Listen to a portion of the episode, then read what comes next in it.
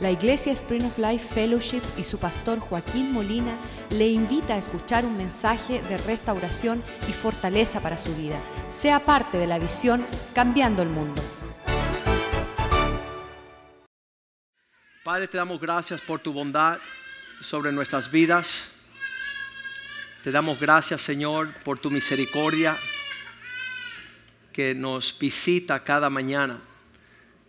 Tu expresión diaria de querer que conozcamos tu corazón, el corazón del Padre que busca como primer interés el bienestar de sus hijos.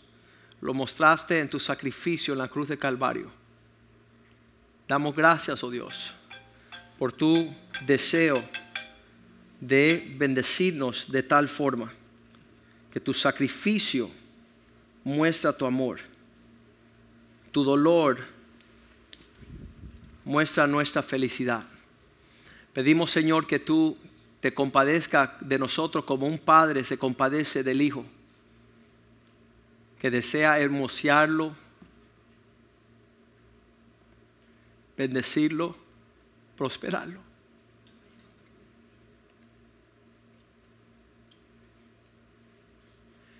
sana nuestro corazón.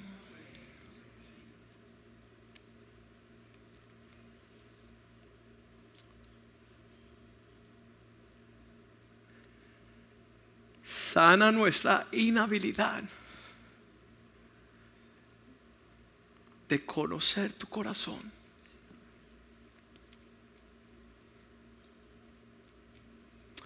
Permítanos disfrutar, oh Dios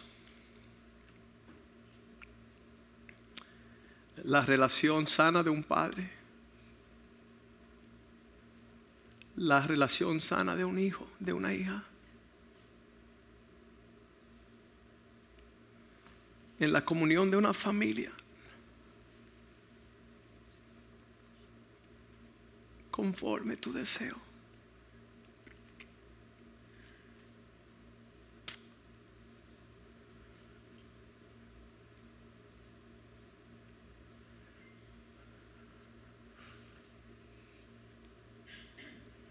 que tu Espíritu Santo perfeccione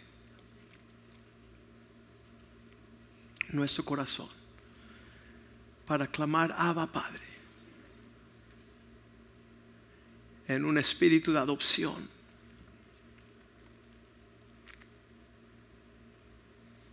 que nos colma de tantas bendiciones.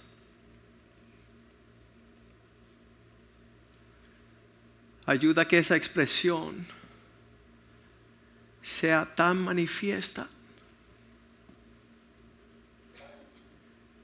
que los hijos pródigos volverán a casa.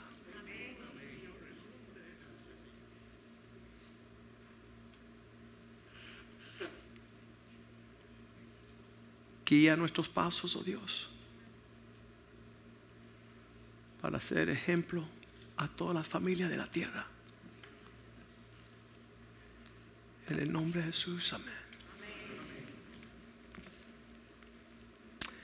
Colosense 1:18.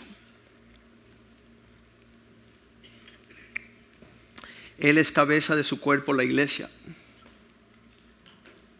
el que es el principio, el primogénito de entre los muertos, para que en todo tenga la preeminencia.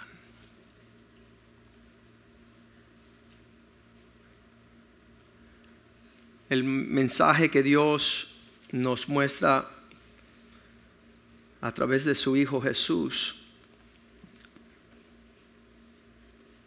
es que en esa relación de hijo, Él siendo el principio, el comienzo de este orden, como primogénito de entre los muertos, muchos que estaban separados de la relación de su Padre, para que tengan la preeminencia para que en todo Él tenga la preeminencia. Dios estaba mostrando que en Cristo Jesús, cuando se sanaba la relación entre el Padre y el Hijo, íbamos a poder ser herederos de toda la provisión del cielo. Um, esto también lo muestra Efesios capítulo 1. Uh, Pablo empieza a hablar de, de tantas locuras, de lo que existe en la herencia espiritual, ah, es difícil entender todo lo que él habla en, esas, en ese primer capítulo, pero él está tratando de describir que todo, toda obra creada en existencia en el propósito de Dios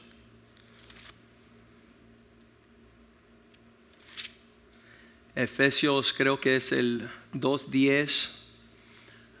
Dice que somos hechura del Señor, creados para buenas obras, las cuales Dios preparó de antemano. Estas cosas, sabe que todo lo que nosotros anhelamos en el mundo es una imitación de Satanás de lo que es la realidad que Dios tiene para nosotros. Y el maquillaje de este mundo que trata de venderse como lo legítimo es la crisis de la humanidad el hombre no ha sabido alcanzar aquello por lo cual fue creado. Efesios 3:20 creo habla aquel que es poderoso para hacer todas las cosas mucho más abundantemente de lo que pedimos o entendemos según el poder que actúa en nosotros. Esas cosas que son sublime y, son, le han llamado la expresión de un sueño, cosa que uno ni se puede imaginar. Uh, Primera Corintios 2.9 dice, cosa que ojo no vio, oído no ha escuchado, ni ha entrado el corazón del hombre, las cosas que Dios ha preparado para aquellos que le aman. Todas estas cosas, obras que están allí, nunca la vamos a percibir, nunca la vamos a ver, nunca la vamos a experimentar, no la vamos a alcanzar, a menos que tomemos la postura de Pablo en Efesios 3:14, donde él dice, por esta causa, por esta causa. ¿Por qué causa? Por la causa de todas las cosas que están como herencia para nosotros. Por esta causa doblo mis rodillas ante el Padre. Voy a, ceder el paso, me voy a rendir ante el Padre de nuestro Señor Jesucristo. Versículo 15 dice, del cual recibe, de quien toma nombre. Ese nombre significa que es, la misma cosa que legado, ah, descendencia, toda la familia en los cielos y en la tierra. Cuando somos parte de la familia de Dios y, la palabra familia significa casa del Padre. Cuando hay esa conexión, entonces vamos a ver la supereminencia de su grandeza.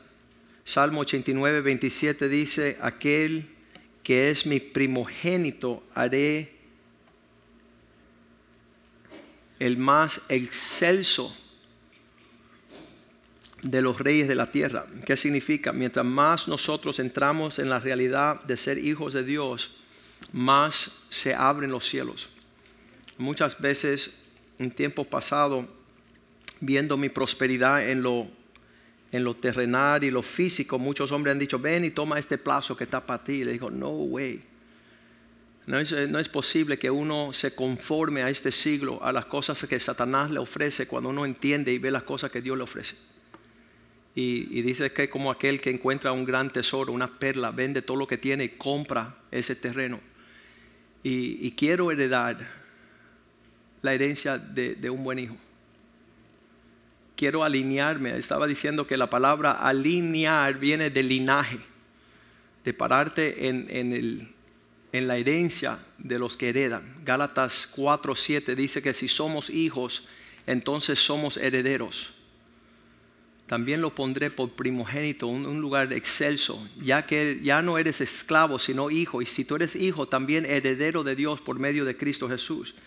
Muchas teologías se han metido en el medio para confundirnos que el domingo podemos venir a la casa de Dios y celebrar a Dios, pero el resto de la semana podemos andar como hijos del diablo y estar buscando cosas terrenales. Eso es un entretenimiento y una distracción.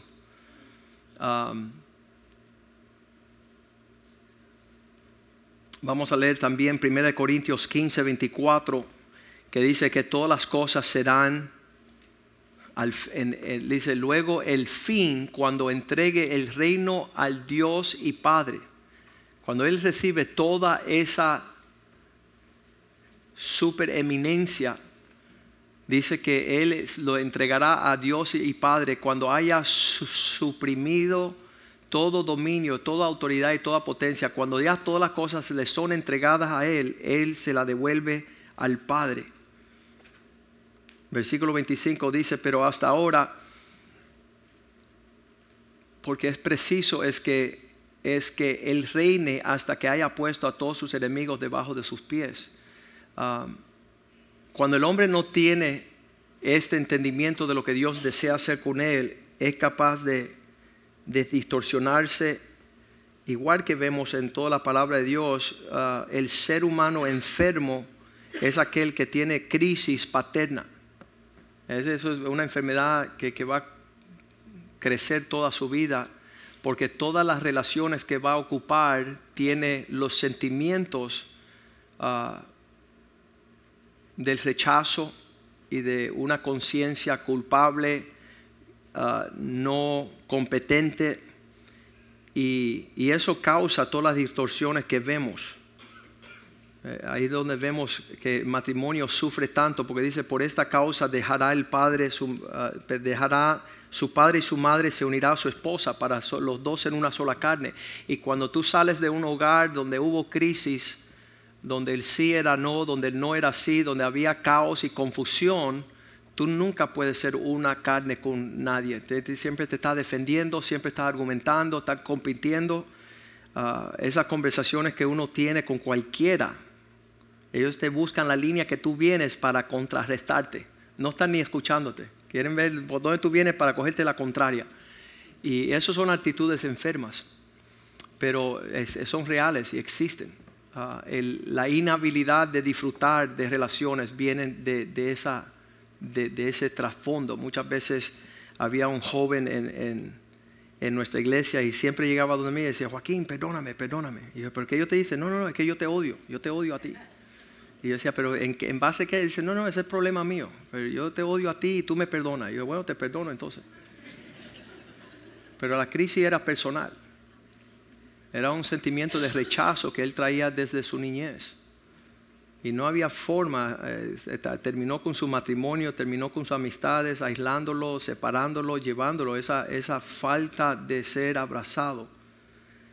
Y entonces vemos allí en Éxodos que Dios, desde capítulo 20, versículo 1, siempre ha tratado de hablarle al hombre sobre este asunto. No es algo, no es tiempos modernos el problema, sino desde cuatro mil años en Éxodo 20, versículo 1, dice que y habló Dios todas estas palabras. Ah, ¿Cuántos saben que Dios hace tiempo está hablando? Y sus palabras vienen para sanar, para poner cosas en orden. Y él decía en los primeros siete versículos de capítulo 20 de Éxodo, son los primeros cuatro mandamientos. El primero es que no tendrás dioses delante de mí. Segundo, no harás imágenes Tercero, no tomarás mi nombre en vano. Y cuarto, guardarás el sábado. Esos cuatro mandamientos, todo tenía que ver con Dios. Todos tenían que ver con palabras que Él había mandado para que su pueblo tuviera una relación delante de Él sana. Pero ahora Él tiene que transferir aquello que es eterno y celestial a terrenal y lo hace en el capítulo ah, sí, el 20, versículo 8, donde él habla el, el 9, el quinto mandamiento, 10, ahí viene, 11, ahí está. Para poder atar el cielo con la tierra y crear la atmósfera en la tierra igual que es en el cielo, comienza con este mandamiento, que es el quinto mandamiento. Los primeros cuatro tienen que ver con una relación con Dios y se va a traer a la, tierra lo que va a crear la atmósfera del cielo es en base de honrar a un padre, una madre, para que todos tus días se alarguen, que tu Dios te da. Y este es un gran problema, pues no sabemos honrar no sabemos de dónde, dónde es que comienza la palabra honrar. Eh, el pastor Larry Stockstill en compartir un poquito de lo que era la atmósfera del cielo, decía que, que igual que la ley de la gravedad en la tierra mantiene que todo el mundo esté asentados, imagínense que acabamos de llegar de Texas, hay un lugar de entretenimiento donde tienen cámaras donde cancelan la gravedad y se desprende todo el mundo y te, ¡wow! y te va. Y hay que ponerse unos cascos especiales, espejuelos especiales, un traje especial, porque si no, los vestidos y, llega a ser una vulgaridad, la gravedad sí se pierde. Y si en este momento Dios desprendiera con un botón el, el- el centro de la fuerza de la gravedad en este cuarto, sería en un instante un caos. La silla se desprendería, los, todo, todo se desprendería a, a una confusión y una vulgaridad que fuera una experiencia amarga. De hecho, yo viendo lo que estaba sucediendo en esa cápsula donde la ley de la gravedad es suspendida y empiezan a volar y dar vuelta, casi como que se estrellan contra las paredes para desnucarse. Si no hay una persona en la jaula que te está agarrando y jalando para el centro de nuevo. Cuando se pierde la gravedad, se pierde el orden. Y describía el pastor Larry Stockstill que la pérdida de la honra sobre la faz de la tierra ha hecho lo mismo. Que cuando un padre, un hijo deja de honrar a sus padres, o un hermano su hermana, o, o los padres sus hijos, o, o las amistades, o las autoridades, dice que esa es el- la atmósfera de los Estados Unidos ahora mismo, es, es un botón que se ha desprendido llamado la honra donde ahora los varones quieren entrar en, en- en los baños de las mujeres. No hay capacidad de saber honrar en, en nuestros días, ya llegó el tiempo. Y esa locura es la que causa que nosotros suframos todo lo que estamos sufriendo en la faz de la tierra. Cuando yo me entregué a Cristo, lo primero que el Señor, Dios no lidió con mi rebeldía, mi desobediencia. Dios me llevó a Efesios 6, 1 al 3, donde dice, hijos, obedecer a vuestros padres en el Señor. Porque esto es la cosa correcta. Esto es lo que causa que todo lo demás tome el rumbo como Dios creó las cosas. En la tierra la ley de la gravedad para no perder nuestra, eh, nuestra orden, nuestra sanidad y en los cielos es la honra. Versículo 2 dice, pues este es el primer mandamiento, honra a tu padre y tu madre. Primer mandamiento con promesa, versículo 3, para que te vaya bien y seas de larga vida sobre la tierra. Entonces Dios fue que me traspasó con ese versículo desde el comienzo. Y pude haber tenido muchos argumentos para justificar actitudes y comportamientos, pero yo sabía lo que Dios me estaba diciendo. Que antes de todas las cosas yo tenía que honrar a mi papá, que tenía que mostrar un porte manifestando un, un comportamiento diferente. Todo eso trajo la capacidad de, de lo que seguía en relaciones de, de toda otra índole. Cuando uno pierde la capacidad de honrar, se distorsiona y se corrompen todas nuestras relaciones. Y Satanás es el autor del caos y de todas cosas torcidas. Y ahí es que comienza a distorsionarse las relaciones después de, de estar bajo la tutela de nuestros padres. En primera de Pedro, capítulo 3, versículo 7. Vosotros maridos igualmente viva, vivir con ella sabiamente, dando honor. Ahí está la palabra de nuevo. Cuando sales de la casa de tus padres y no tienes la capacidad de honrarlos a ellos, tampoco tendrás la capacidad de honrar a tu esposa. Y eso va a ser un, mira, dice, cuando tú no estás dándole honor como vaso más frágil, como coheredera, significa que ya no vas a heredar lo que Dios tiene para ti en la gracia de la vida, para que vuestras oraciones no tengan estorbo. Cada, cada relación se interpone a la capacidad que tengamos de honrar. Y, y, tú no quieres saber cuando estás deshonrando a tu esposa, el caos es que se convierte en la casa. Los americanos han dicho, happy wife, happy life. Una mujer feliz equivale a una vida feliz. Y todas las hermanas dicen, Amén. cuando estamos buscando la felicidad de nuestras esposas, Dios nos entrega nuestra felicidad, la herencia y, por el comportamiento de no saber cómo honrar a nuestras esposas, todo se distorsiona y se vuelve una aberración. Es esa ley de la gravedad que causa que todo se intermezcle a, a una locura.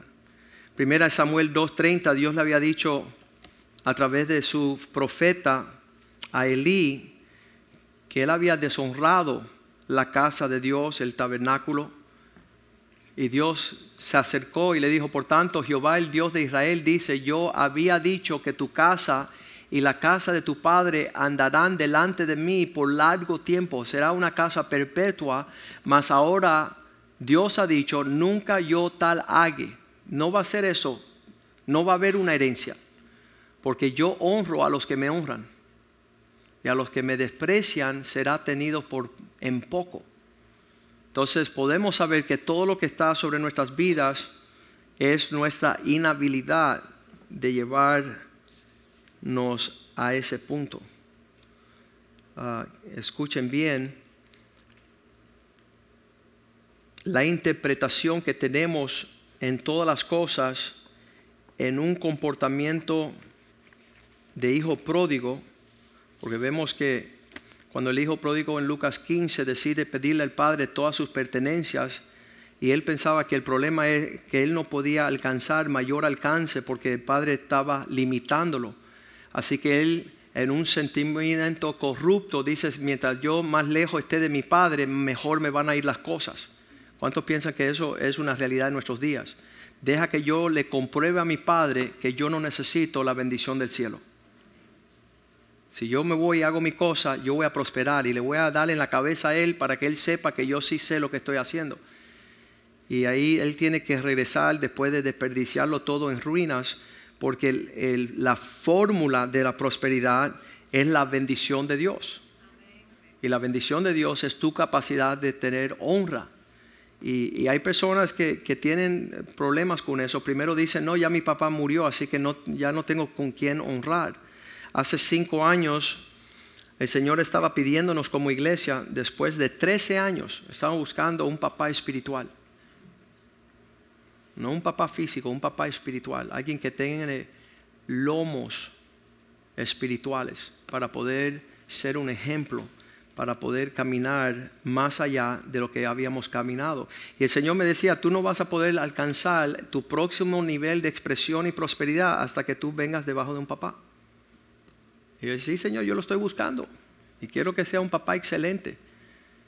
Y una noche me despertó y dice, hoy es su último día tú tienes que ya de una vez trazar una línea. Y no era tan difícil porque cinco años anteriores Jack King me había hablado de Jeff Watkins y me había dicho que él era un hombre íntegro, un hombre ejemplar, uno que podía servir la capacidad de un padre espiritual. Entonces yo postorgué eso por cinco años, pero en los últimos cinco años que el Señor nos mostró esa necesidad, lo llamamos una mañana y le dijimos, mira, no sé si todavía se está dispuesto porque tomar la responsabilidad de un padre no es fácil, pero cuando uno la asume, el hijo puede descansar. El hijo no tiene que afanarse tanto. Y entonces muchos um, tratan de evadir esa relación porque eso va a manifestar su condición real. No hay nadie como un papá espiritual o un papá biológico para poder asentarse y dice que aquel que, que toma por papá recibe la disciplina, la corrección. Ese, es el punto, ¿no? Hebreos capítulo 12, versículo 3 dice que, vamos al 5 habéis olvidado esa exhortación que como a hijos se dirige. Hay una palabra que, que viene a los hijos. Hay personas que dicen, no, nadie a mí me disciplina porque tú eres ilegítimo, tú no tienes papá. El que tiene papá recibe corrección. Hijo mío, no menosprecie la disciplina del Señor ni desmaye cuando eres reprendido por Él. Cuando una persona se, se acerca a ti a corregirte, el bienestar queda en ti que fuiste corregidos. Fuiste, recibiste sabiduría de alguien que, que te llamaba, versículo 6. Porque el Señor al que ama disciplina y azota todo el que recibe por hijo. Entonces esta dinámica nos es difícil entender en lo natural. Tenemos, ah, yo siempre digo en la, en la campaña que hacemos fuera de aquí que llegan muchos jóvenes a nuestra iglesia y dicen, pastor, tú me recuerdas mucho a mi papá. Entonces le digo, ven hijo mío. Y dice, no, yo odio a mi papá y te odio a ti también. Entonces, estoy bravo contigo. El día que fuimos al orfanato aquí en Miami y, buscamos a tres jóvenes que no habían tenido un papá en toda su vida, tenían 18 años, ya lo estaban votando de esa casa porque es contra la ley, después que uno llega a la mayoría de seguir allí.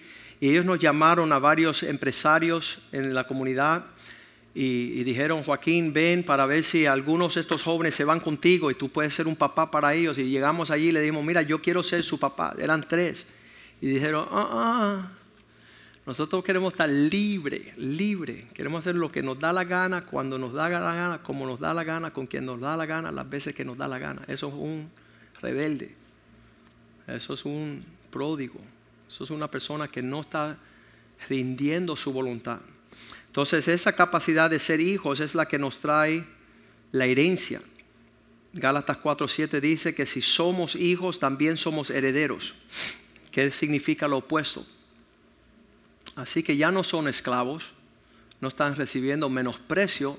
Esto no es para mal, sino hijos. Y si son hijos, también herederos de Dios por medio de Cristo una herencia grande en los cielos que le viene a los hijos de Dios, incomparable. Romanos 8:15 dice, no habéis recibido un espíritu de temor, de esclavitud para entrar nuevamente en el temor, sino que habéis recibido el espíritu de adopción, por el cual clamamos Abba Padre. ¿Qué significa la adopción? Yo como abogado sé que la adopción te dota a ti con ser un hijo legítimo. Quiere decir que toda tu herencia es tuya, nadie te la puede quitar.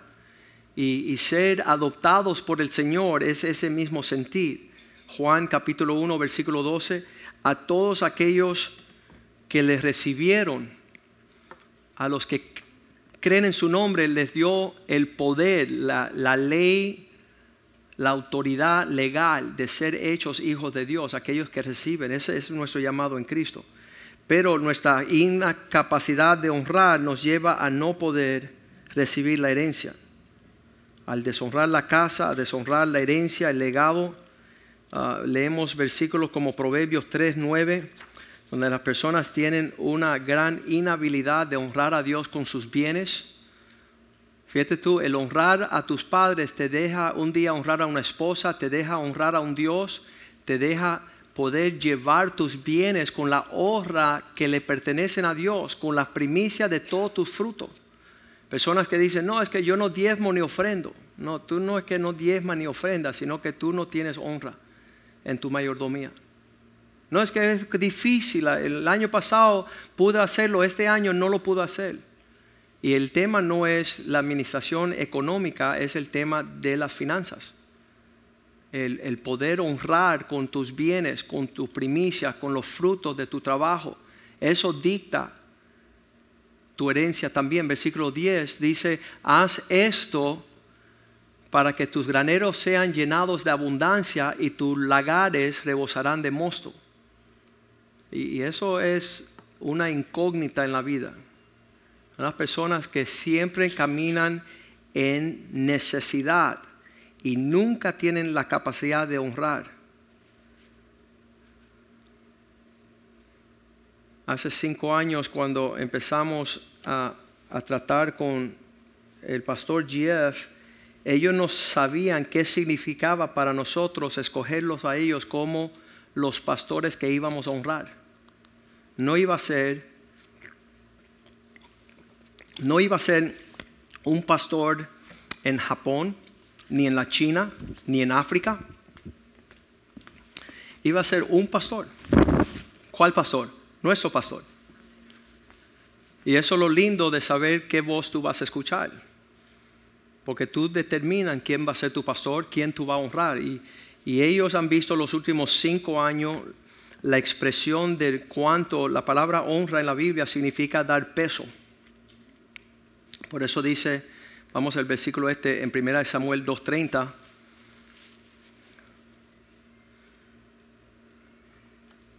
Donde dice, y los que me honran, ah, yo tal haga porque yo honraré a los que me honran y los que me desprecian serán tenidos en poco, poco, poco peso. Significa que ni me va ni me viene.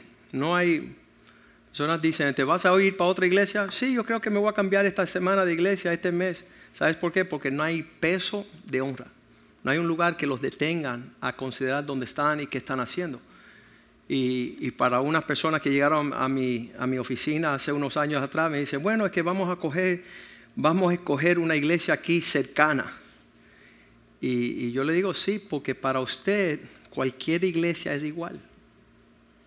Como ellos no van a honrar a nadie, le da igual ir a una iglesia que ir a otra. Pero la persona que dicta y determina honrar a una iglesia, es imposible que se comparen esa, esa, ese sentir. Pero eso se sabe entre aquellos que, conocen lo que es la honra. Y entonces, ah, este año que celebraban su 20 aniversario, y nosotros nomás que llevamos 5 años con ellos. Nosotros en 5 años hemos adelantado lo que llevan con ellos 20 años no han trabajado. Y nos dieron un asiento en adelante de honra por nuestra entrega de querer mostrarle a ellos que les queremos honrar. Y ha llegado a tal nivel que yo digo, el día que esté yo en el cielo, que hable mi pastor por mí. De cuánto yo amo a Cristo. Y amo su iglesia. Y soy fiel en servir y honrar. Y eso no te lo pones, eso no, nadie te lo puede llevar a ti. Quiere decir que nadie puede decir, oh, me quitaron el poder honrar a mi pastor. Porque siempre llegué tarde y nunca estuve y, cien mil argumentos que uno puede tener. Pero eso es súper importante y eso abre la ventana de los cielos. Y les puedo decir que tanto como nosotros nos hemos esforzado en honrarlo a Él, Dios en estos últimos cinco años ha abierto las puertas de los cielos como nunca pensé yo. Dios no es capaz de olvidar nuestro labor hacia Él. Cosas que son sueños realizados todos los que estábamos en contemporáneos, en casi la misma edad, estamos cumpliendo casi todos 50 años, y nosotros nos sentábamos en lugares de honra por encima de nuestros pastores en muchos términos a nivel nacional e internacional. Y, bajarnos en cierto aspecto a sujetarnos a ello, se miró como, ah, entonces ustedes no, no eran tan tan, tan. Yo no, yo no quiero nunca ser como Satanás, que exalta su trono. Quiero ser como Jesús, que se humilla. El que se humilla, Dios lo exalta. Y cuando hicimos eso, Dios nos ha colmado de una confianza tremenda en una herencia aún mayor. Pero todo esto afecta nuestras relaciones unos con los otros. Vamos a leer primera de Pedro 2.15, no 2.17 que Pedro ya llega a trazar la línea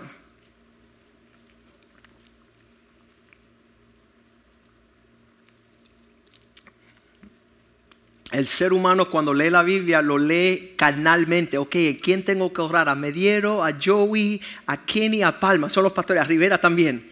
Todos los más son perros y los voy a tratar a patadas. Pues ya que me estoy portando bien con los pastores principales, que se fastidie los demás. Que ujier ni ujier. Pero aquí dice honrar a todos. La relación decente que te lleva a expresar y florecer y fructificar y tener la bendición es tu capacidad de honrar a todo el mundo. Empezamos con un papá. Eh, los dichos antiguos decían que que no honra padre y madre es un diablo. Entonces aprendimos no solamente a nuestros papás, sino a nuestros papás espirituales. Primera de Timoteo 5:17. La capaz, yo digo que si uno no sabe honrar, ¿cómo vamos a llegar? Los ancianos que gobiernan bien sean tenidos por dignos de doble honra, doble honor, mayormente aquellos que trabajan con predicar y enseñar, una doble porción de honra. ¿Sabe lo que yo pensaba? Mientras que yo, hay ciertas personas que se esfuerzan y se sobresalen para honrarnos a nosotros que predicamos, que somos pastores de iglesia. Hay gente que se desviven por darnos un tiempo de refrigerio. ¿Sabes por quién oramos cuando estamos orando? Por ellos. Lunes, martes, miércoles, jueves por la noche. Sale de nuestra alma, de nuestro espíritu, clamar por aquellos. Y eso, es, Dios lo hizo de esa forma. Dios lo hizo de esa forma. Y entonces eso es lo que está enseñando la Biblia. Aquellas personas, mayormente los que trabajan en predicar y enseñarnos la palabra. Hay personas que están esperando el momento donde la persona nos diga algo que nos haga contrario para cogerle la contraria. Primero de Pedro 2, 3 y 14.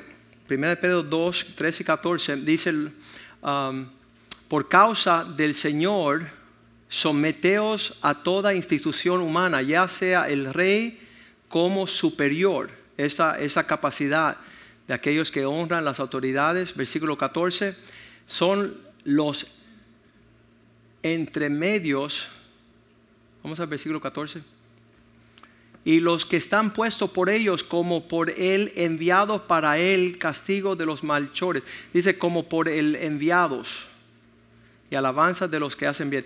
Ya los gobernadores son aquellos que quizás no sean la autoridad máxima, pero están actuando en una autoridad delegada. El pastor Robert Burdett, que fue nombrado como pastor principal de la iglesia Powerhouse allá en Texas, ahora que Jeff Watkins va a ocupar otra uh, responsabilidad uh, de un pastoreo apostólico velando por iglesias. Um, el pastor Burdett dice, mira, no fue, yo nunca tuve problemas escuchando a Jeff. De hecho, muchas veces ni tuve a su alcance. Él no me invitaba a su oficina, él no hablaba directamente conmigo, pero poder respetar y honrar a aquellos que estaban, ah, en este caso Fernanda. Fernanda está en la cafetería y ella está gobernando una responsabilidad ya. Cuando ella dice algo, es como si el pastor lo dijera. Y hay personas que si el pastor no lo dice, van a, atropellarla a ella, si ella se deja, ¿no?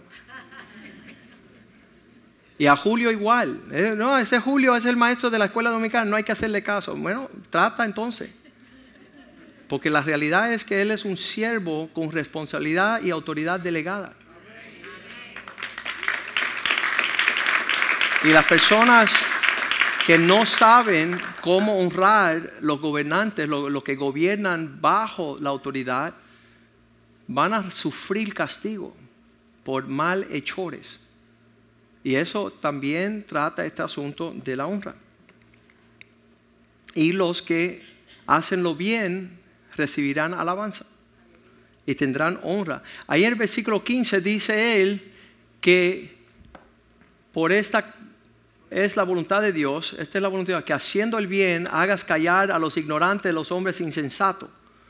Las cosas que se hacen bien en los canales de honra salen bien. Versículo 17, Él pone estas personas, dice, honrar a todos, amar a los hermanos, temer a Dios y honrar al rey. En este entonces el rey era Nero, era el rey más salvaje y más perverso, el que mató a Pedro, lo crucificó boca abajo y asesinó también a Pablo. Y estos hombres tenían la capacidad de tener una relación correcta aún con personas incorrectas. Tenían la capacidad de honrar aún lo que no, según nuestro parecer, meritaban ser honrados. Pero eso siempre causa una, una promoción. Dice algunos en, en Hebreos 12, 15, que Esaú deshonró su primogenitura. No sabía lo, importante que era.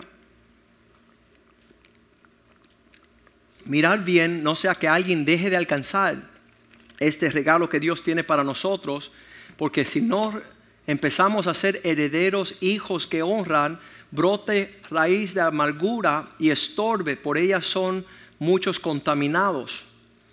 Cuando cuando se distorsiona nuestra capacidad de caminar a niveles de honrar como un hijo de Dios, las cosas que Dios nos manda honrar, acuérdense la ley de la gravedad. El botón de quitar la ley de la gravedad hace destruir y ruinar y desconectar todas las cosas en lo natural. Tú apretas ese botón de la deshonra y tú empiezas a tener actitudes feas. Eh, decía a ellos que, que no es la persona, sino la oficina que ocupa. Empieza a brotar raíces de amargura, estorbe, muchos sean contaminados con pensamiento, nadie me quiere, nadie, nadie me, me da lo mío, no heredo lo que me corresponde. Versículo 16, como Esaú, sea que alguno fornicario que quiere una intimidad, una bendición sin la responsabilidad, o profano como Esaú, que por solo una comida vendió su primogenitura. Esto es bien importante. Quiero compartir lo que me dijo mi hijo. Mi hijo cuando cumplía unos 16, 17, 18 años, él llegó donde mí, el hijo mayor, Nick, y me dijo, papá, hasta ahora, cuando yo quería algo bueno de ti, yo me portaba bien, porque tú me ibas a regalar un juguete. Y entonces cuando yo no quería que me dieras papao, que no quería que me sucediera algo malo, entonces también me portaba bien. Sí, para recibir algo por lo bueno y para no recibir castigo por lo malo. Él dijo, hoy yo comienzo a honrarte a ti, no por lo bueno que yo recibe, ni por el castigo que voy a recibir, sino para darte a ti honra.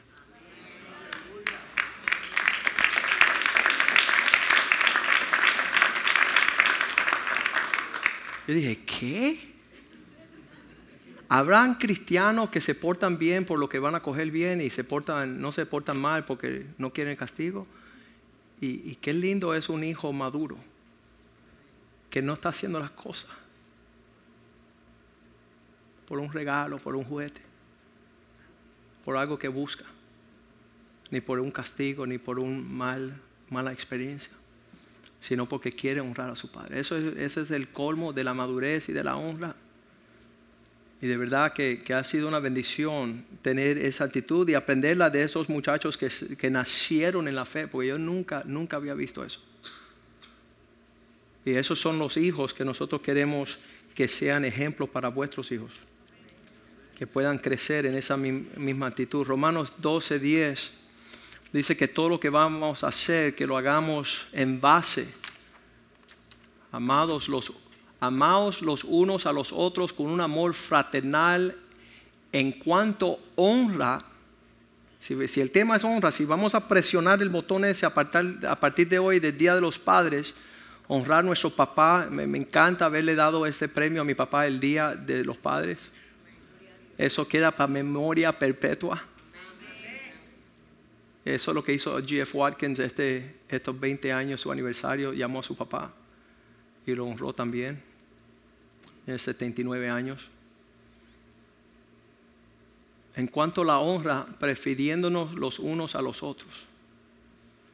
Que tengamos ese, ese, ese sentimiento, la cual no es natural en el sentido de tiempos modernos. Hoy día, mientras más deshonra manifestemos, mejor los jóvenes están viviendo en, una perpetua deshonra que les voy a decir algo, ah, viene mucha destrucción. Viene mucha destrucción. Vamos a ver atrocidades. No porque los tiempos están llenos de demonios, sino porque los seres humanos no conocen la importancia de honrar. Vamos a ponernos de pies esta mañana y pedirle al Señor de alguna forma, yo no sé cómo lo vas a lograr. Yo sé que el no hacerlo causa caos, el no hacerlo causa destrucción de tu herencia espiritual.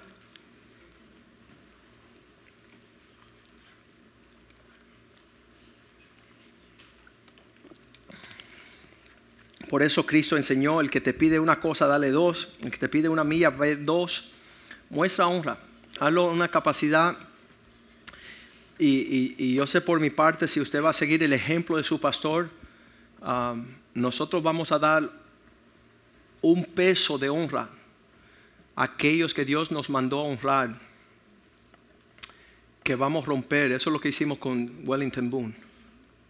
Cuando él cumplía 40 aniversario de su ministerio, le fuimos, nosotros que no teníamos mucho, fuimos y le entregamos un cheque de 25 mil dólares. Él dice, nunca yo he recibido de un grupo étnico fuera de ser negrito. Él dijo, Joaquín cruzó las líneas, él cruzó todos los parámetros que se habían conocido en toda la nación. Nunca en 40 años yo he visto la muestra de honra. ¿Sabes qué? Eso, eso es esta casa. Por eso estos hombres vienen acá y se derraman por nosotros, porque nosotros no estamos ni cómo pagarles a ellos por lo que ellos hacen. Por nosotros, el, el RT Kendall nunca le habían dado un premio como el que le dimos nosotros.